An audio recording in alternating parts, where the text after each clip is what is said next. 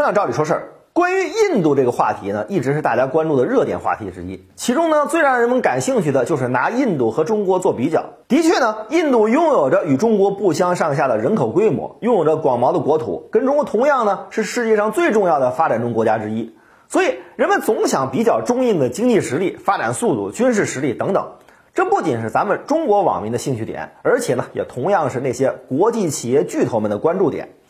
很多国际企业巨头判断，印度会成为下一个中国市场。尽管印度发展的速度和发展水平都要远逊色于中国，但是印度拥有成为下一个中国市场的潜力，可以像今天的中国市场一样，带给他们巨大的商业机会和利益。对于这种判断呢，我们最近看到了一种观点，备受大家的追捧。今天呢，就跟大家聊一聊。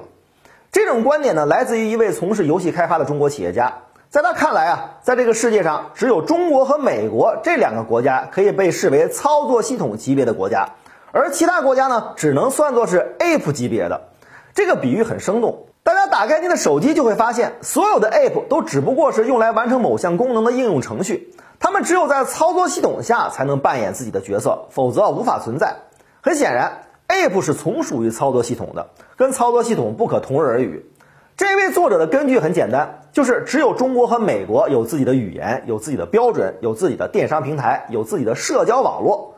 然而，印度使用的语言是英语，印度的消费者呢习惯于使用美国的服务，使用美国的网站，使用美国的电商平台。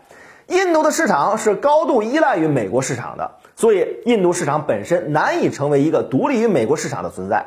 而且呢，作者还讲了一个他认为难以改变的事实，就是印度的精英都跑到美国去工作了。即便印度想独立发展，也没有足够多的人才。根据这些因素，作者得出了一个结论：印度这个没有办法把人才留住，又使用英语，消费者依附于美国市场的国家，注定不会成为下一个操作系统级别的国家，顶多是个 App。作者举的这个例子啊，非常生动，准确的把这个世界上的国家做了个分类：操作系统和 App。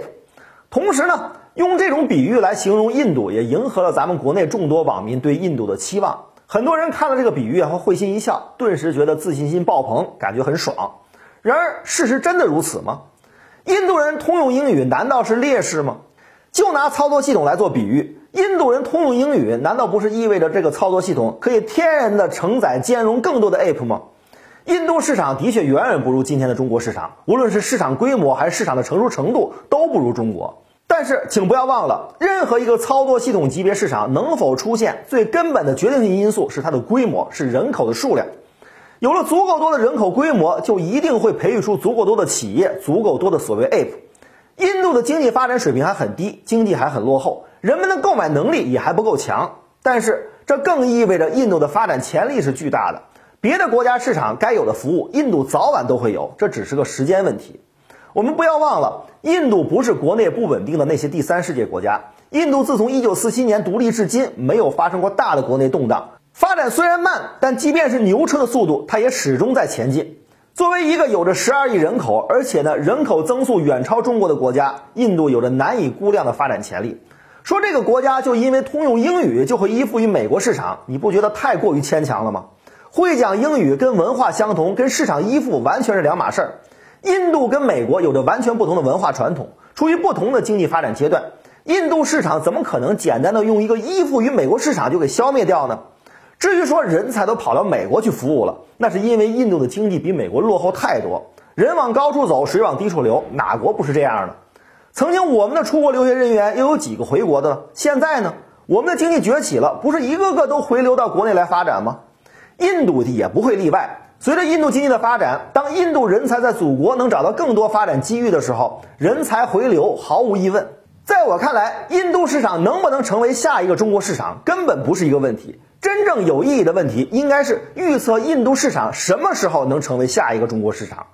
今天的视频您满意吗？点击赵理说事的头像，还有更多精彩内容啊！